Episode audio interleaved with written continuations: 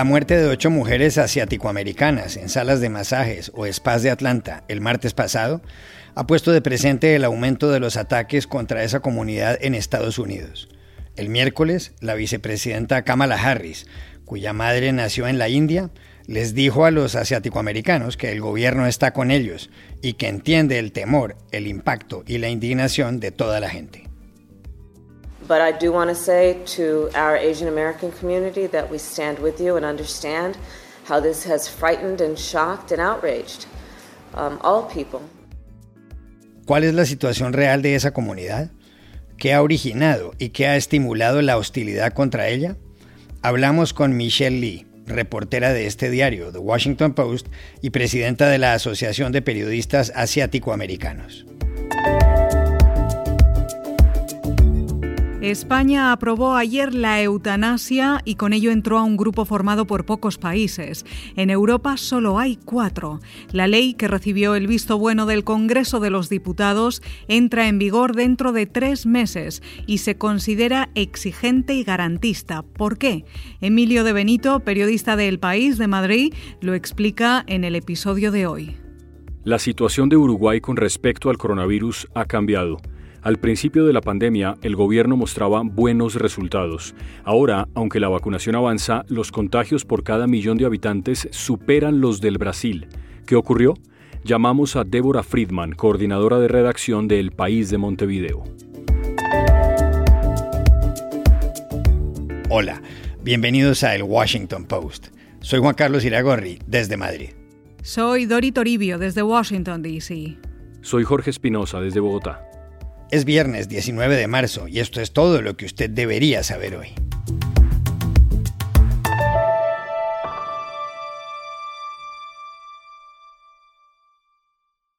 La muerte por disparos el martes de esta semana en Atlanta, en el estado de Georgia, de ocho personas, seis de ellas mujeres de origen asiático, ha puesto sobre la mesa un fenómeno inquietante en Estados Unidos el aumento de los crímenes de odio y de los ataques contra las personas oriundas del Asia o con ancestros en esa zona del mundo.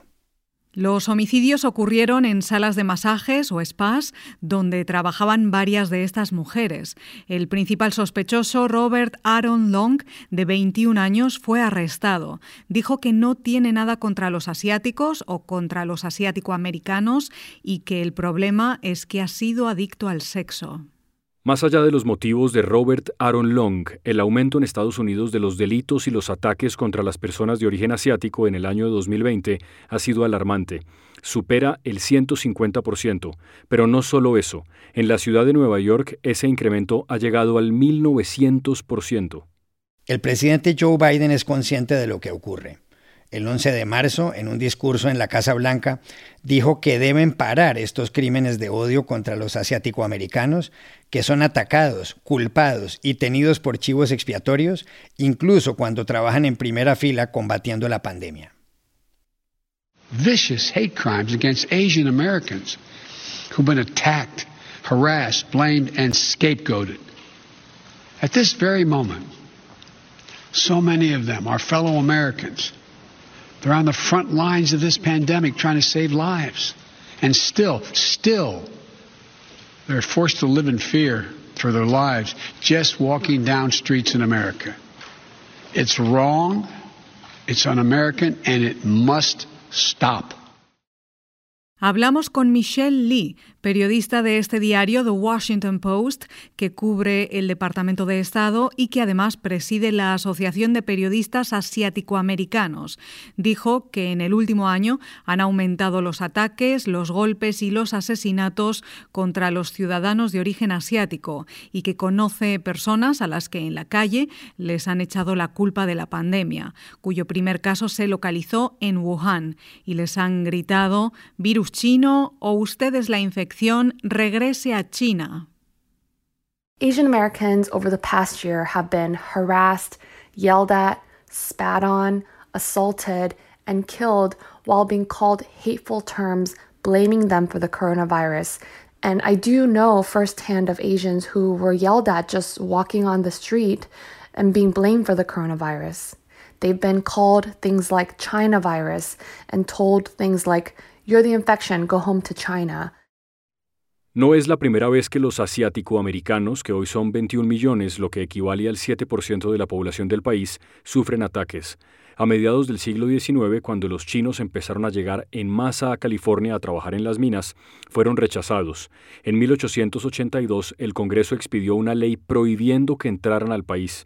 Michelle Lee dice que ahora la comunidad está exhausta de esa historia, que ese grupo siente miedo y siente que aquí no es bien recibido. The Asian American community is really tired and exhausted. There's a long history of racism against Asians in America, starting from the 1800s when Asians first emigrated to the country. And the latest incidents have made the Asian community feel very scared and fearful and like they're unwanted here, which is hurtful for many of them because they left their home countries in search of a better life in America. La senadora demócrata por Illinois, Tammy Duckworth, nacida en Bangkok, ha responsabilizado a la extrema derecha y al entonces presidente Donald Trump. En CBS News dijo además que eso se debe a expresiones para identificar el virus como Kung Flu, gripa Kung y otros términos racistas. Remember that a lot of the rise of Asian, anti-Asian violence started because of efforts by the far right media and also by then President Trump, uh, you know, using terrible terms like kung flu virus and all of these other racist terms. Uh, they did not help uh, the situation, and frankly, um, it's appalling that uh, uh, it's been allowed to go to become this bad. La senadora Duckworth se refería a momentos como el que tuvo lugar en junio, cuando en un mitin electoral ante sus seguidores, Trump dijo que el virus tiene más nombres que cualquier enfermedad en la historia. Puedo mencionar Kung Flu o 19 versiones de nombres, concluyó. Without question, has more names than any disease in history. I can name Kung Flu. I can name 19 different versions of names.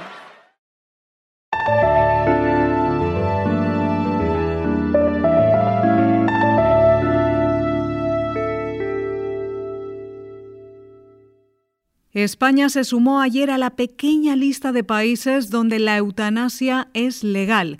El hecho se produjo en el Congreso de los Diputados en Madrid, que aprobó por amplia mayoría el proyecto de ley previamente autorizado por el Senado.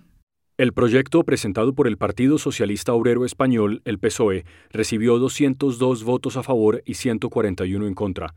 Hubo dos abstenciones. La presidenta del Congreso de los Diputados, Merichel Batet, anunció así el resultado.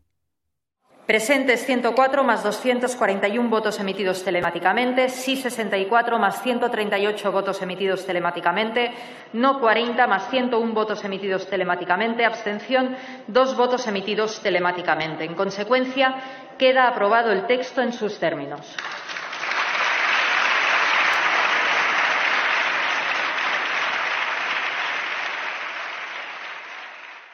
Con España son cuatro los países europeos que le han dado el sí a la eutanasia. Primero fue Holanda en 2002, luego vinieron Bélgica y Luxemburgo. Por otro lado, en Norteamérica, Canadá la contempla.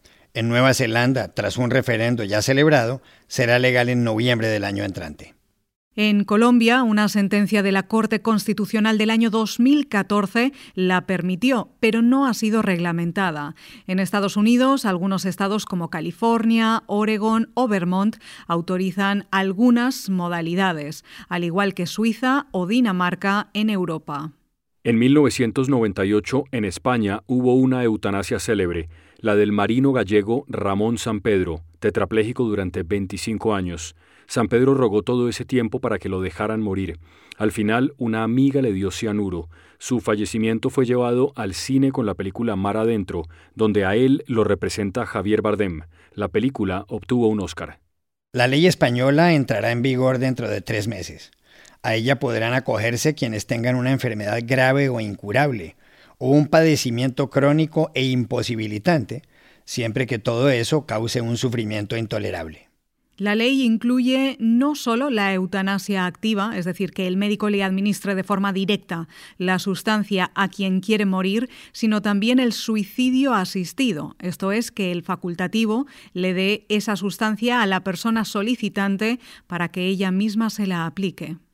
A diferencia de lo que sucede en otros países, la ley española es más exigente, más garantista. ¿Por qué?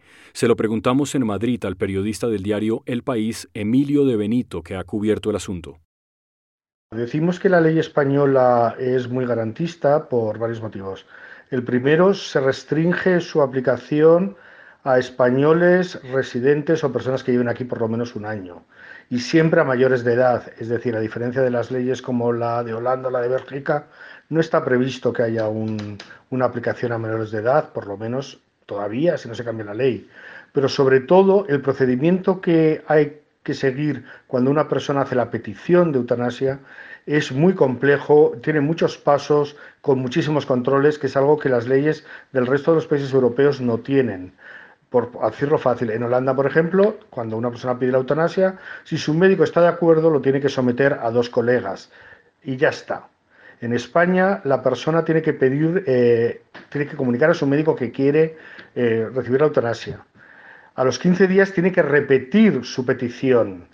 Eh, luego, todo eso pasa por una comisión que le manda otros médicos a su casa, otros especialistas, ante los que el afectado tiene que volver a, a insistir en que está de acuerdo más luego una última definición final, porque si no está de acuerdo eh, en el último momento, puede siempre renunciar a ello, por supuesto, eso, eso es obvio. Pero además, eh, no en esa negociación con su médico, en esos diálogos, tiene que recibir toda la información de qué tratamientos hay posibles para su situación médica.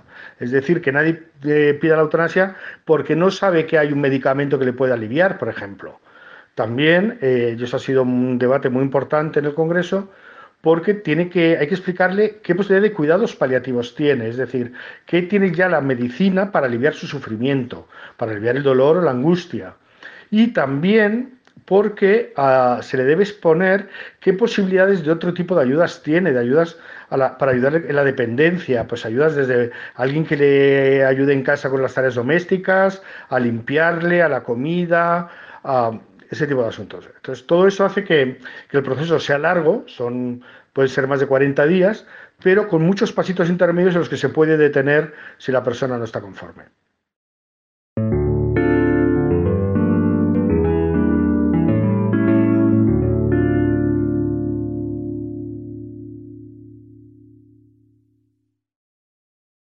En Uruguay, el panorama frente a la pandemia del coronavirus ha cambiado. Hace nueve meses o seis, la política del presidente Luis Lacalle Pou de libertad responsable, en la cual no había estrictos controles policiales y los ciudadanos podían hacer ciertas cosas, parecía dar frutos.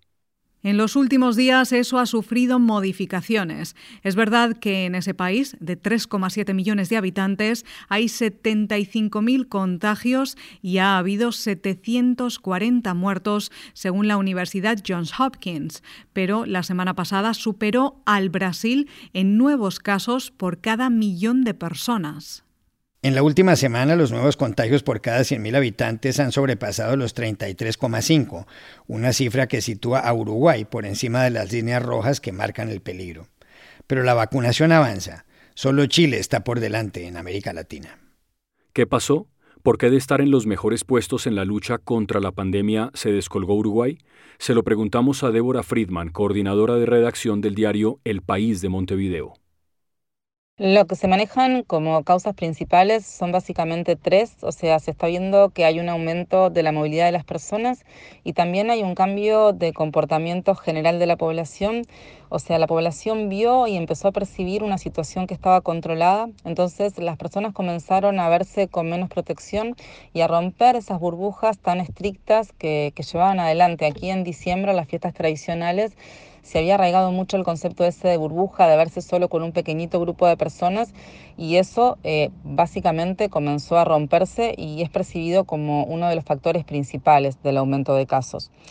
Nosotros teníamos un panorama donde se podía rastrear los contagios, ahora tenemos un crecimiento de casos con transmisión comunitaria y que también, y esta es otra de las razones que quería mencionarles, están más dispersos. O sea, el epicentro ya no es solo Montevideo y el área metropolitana, sino que está más repartido en todo el país. Entonces, la transmisión comunitaria se da de una forma tal que apagas un foco, pero luego tenés otro foco que se enciende y así sucesivamente. Entonces, si lo tuviera que resumir, la gente se mueve más, se cuida menos y eso complica el seguimiento y los testeos.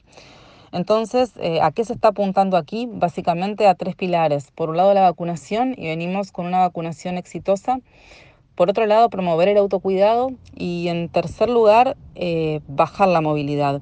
El gobierno anunció este martes un paquete de medidas que apuntan a bajar la movilidad y ahora lo que está en discusión es si esas medidas son o no suficientes para frenar esto que estamos viviendo.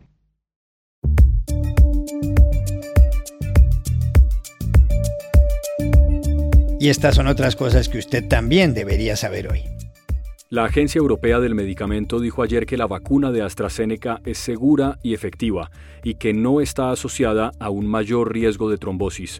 La agencia, sin embargo, no descarta un posible vínculo entre esas reacciones y la vacuna, por lo que pondrá en marcha investigaciones adicionales. En la última semana, 16 estados de la Unión Europea dejaron de administrar dosis de AstraZeneca de forma preventiva, luego de haberse registrado una treintena de casos de trombosis. Estados Unidos enviará a México 2.500.000 dosis de la vacuna de AstraZeneca y un millón y medio a Canadá. Son sus dos países vecinos. Canadá ha vacunado al 8% de la población y México al 3,8%. La farmacéutica ha señalado que para el mes entrante tendrá 30 millones de dosis en suelo estadounidense. Según la Organización Mundial de la Salud, cerca del 80% de las vacunas se han administrado en 10 países. La de AstraZeneca no ha sido aprobada en Estados Unidos. El presidente ruso Vladimir Putin respondió ayer a las declaraciones de su colega estadounidense Joe Biden, que en una entrevista en CBS News dijo que el líder del Kremlin es un asesino y que muy pronto pagará el precio por ello. Putin, cuyo gobierno llamó a consultas al embajador en Washington y exigió unas disculpas, dijo que le desea a Biden buena salud. Y aquí termina el episodio de hoy de El Washington Post, El Guapo. En la producción estuvo John F. Burnett. Por favor, cuídense mucho. Y pueden suscribirse a nuestro podcast en nuestro sitio web, elwashingtonpost.com, seguirnos en nuestra cuenta de Twitter, arroba el post, y también nos encontrarán en Facebook, buscando el Post Podcast. Chao, hasta la próxima.